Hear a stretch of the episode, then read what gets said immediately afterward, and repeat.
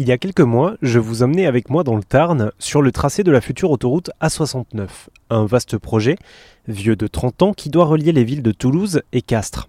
Seulement voilà, le projet pose problème car qui dit autoroute dit bitume sur des centaines d'hectares agricoles et des milliers d'arbres abattus.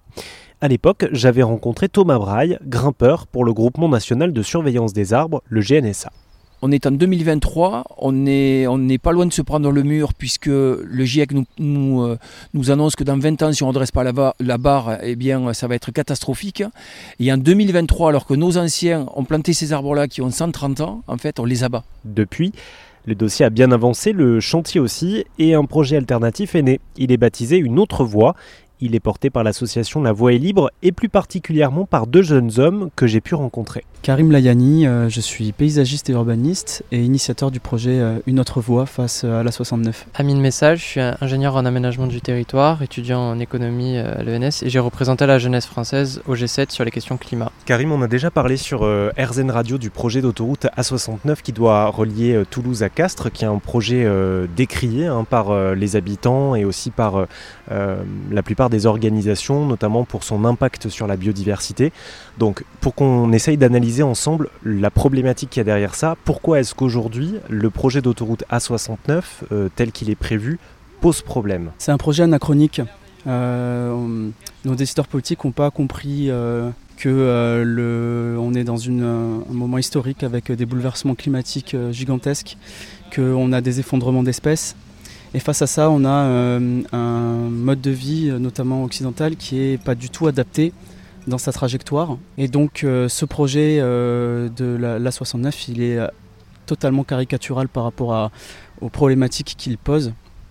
c'est un projet antisocial, 17 euros aller-retour pour les, habitants qui vont faire Toulouse-Castres. C'est un projet écocide puisqu'il va détruire des, zones humides, des, hectares de bois, des haies toutes ces problématiques euh, euh, rassemblées euh, et mises bout à bout, on voit bien qu'il était urgent de proposer de nouvelles perspectives vraiment pionnières et, disons en tout cas qui répondent aux enjeux que j'ai soulevés. Et c'est pour ça que nous avons initié cette démarche d'une autre voie pour justement essayer non pas d'être simplement opposés, mais proposer des solutions concrètes pour nos décideurs politiques et qui puissent prendre la bonne décision puisqu'elle est encore possible. Euh, la chose sur laquelle vous pouvez peut-être vous rejoindre avec, euh, on va dire, les instigateurs de ce projet, c'est le fait que euh, les autorités locales estiment que la région de Castres, hein, dans le Tarn, est enclavée par rapport à la région toulousaine. Et donc l'idée de cette autoroute, derrière tout ça, c'est de désenclaver cette région. Est-ce qu'il est possible de désenclaver cette région autrement que par une autoroute, selon vous?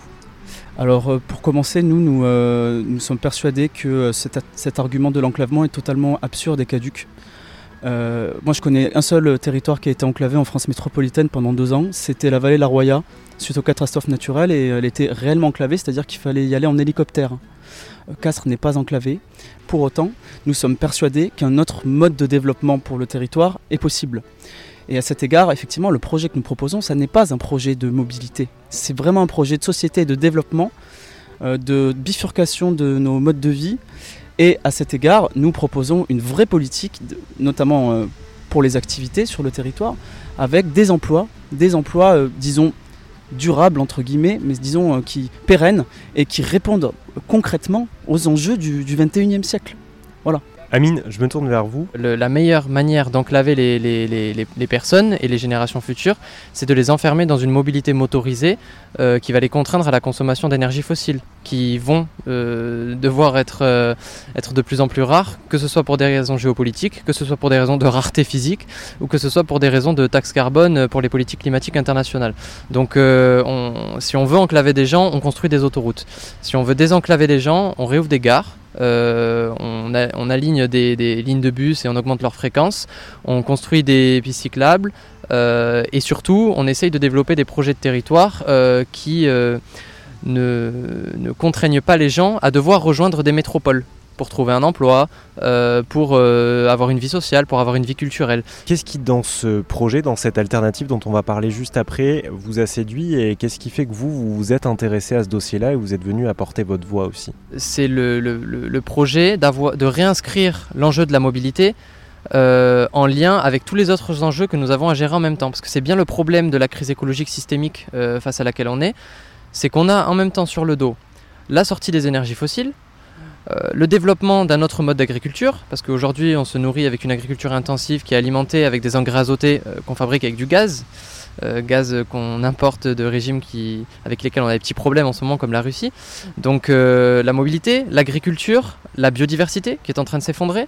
Donc comment on fait un développement de territoire sans artificialiser des sols et même en ayant un impact positif sur la biodiversité, donc c'est-à-dire en recréant des zones, des zones de, de vivants. Euh, ce, sont, tous ces enjeux-là en même temps qu'on doit, qu'on doit prendre à bras le corps. Et le projet Une autre voie, c'est euh, une tentative de faire ça.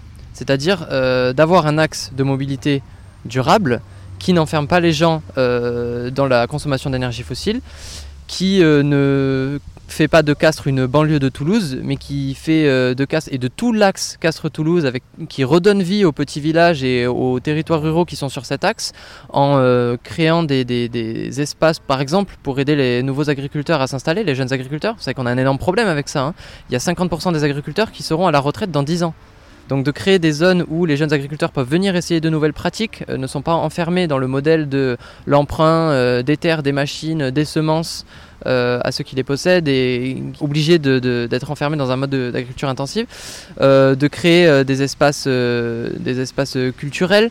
on a pensé à, il y a un équipement levier du projet, c'est la cité du vélo. il y a un autre équipement levier qui serait un, centre météorologique, un, hangar des fertilités également. Donc de, de, faire que cet axe devienne un laboratoire, une initiative pionnière, un laboratoire de ce qu'on devrait faire euh, pour demain. Parce que tout le monde euh, est d'accord sur le fait qu'il y a un changement climatique, qu'on doit sortir des énergies fossiles. Tout le monde est d'accord sur le fait que le rythme d'artificialisation des sols, euh, il est absolument délirant. Hein. Je rappelle que les surfaces artificialisées en France, elles ont cru 9 fois plus vite que la, croissance démographique. Donc on n'est pas du tout sur quelque chose d'inexorable, d'inéluctable à cause de la croissance de la population. Donc le projet Une autre voie, c'est euh, de faire que, oui, on, s'attarde sur le problème de la mobilité, mais en même temps, on gère le problème agricole, comment on transite, euh, comment on fait de la transition agricole. On gère le problème de la biodiversité. Donc entre ces zones agricoles nouvelles et qui rentrent pas en contradiction avec euh, l'enjeu de biodiversité et les, axes de mobilité, ben, on va créer des espaces culturels, on va créer des, espaces où pourront venir s'installer des structures de l'économie sociale et solidaire avec, avec des acteurs de la mobilité cyclée, avec avec euh, également des, offres culturelles, etc. Et c'est comme ça qu'on redonne vie à des territoires. Donc euh, effectivement, euh, effectivement, on ne pourra pas faire Castres-Toulouse en 15 minutes de moins que ce qu'on peut faire aujourd'hui. Bon, bah, il y a déjà une nationale, c'est déjà pas mal hein, pour ceux qui auront vraiment besoin de, se déplacer à, Toulouse en voiture. On refait de cet axe quelque chose qui, quelque chose qui vit et pas juste un, axe mortifère qui va juste transformer Castres en banlieue toulousaine et cité dortoir. Ils pourront savoir plus sur le projet Une autre voie qui se présente comme une solution alternative à l'A69. Eh bien, ça se passe sur rzn.fr.